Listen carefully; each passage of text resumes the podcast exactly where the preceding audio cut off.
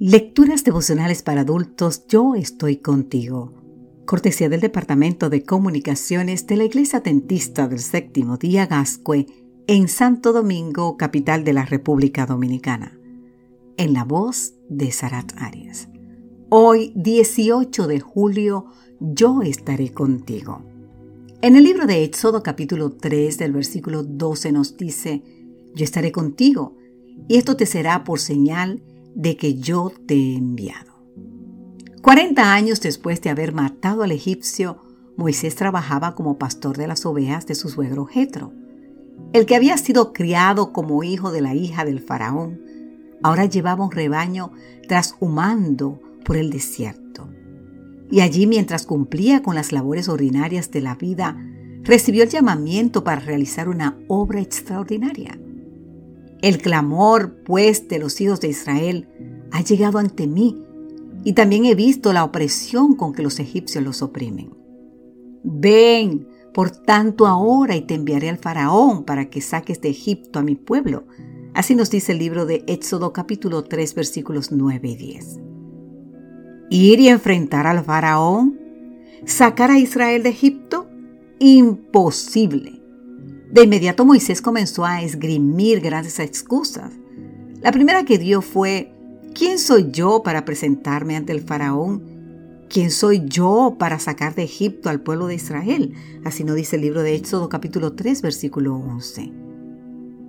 ¿Cómo podemos ver? Moisés entiende que el problema no radica en Dios ni en la misión, sino en su persona. Éxodo 2.14 nos dice, soy Moisés, el que asesinó a un hombre.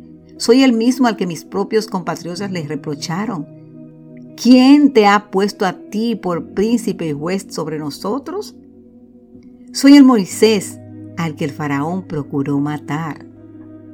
Ahora bien, ¿y qué responde Dios a la pregunta, ¿quién soy yo? Responde con esas palabras que están en Éxodo 3.12. Yo estaré contigo. Es como si el Señor le dijera a Moisés, Tienes razón, no eres nadie, eres incapaz, yo lo sé.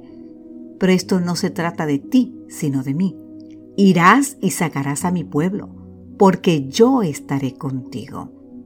El hijo de la misión no depende del plan de Moisés, sino del que el gran yo soy estaría a su lado.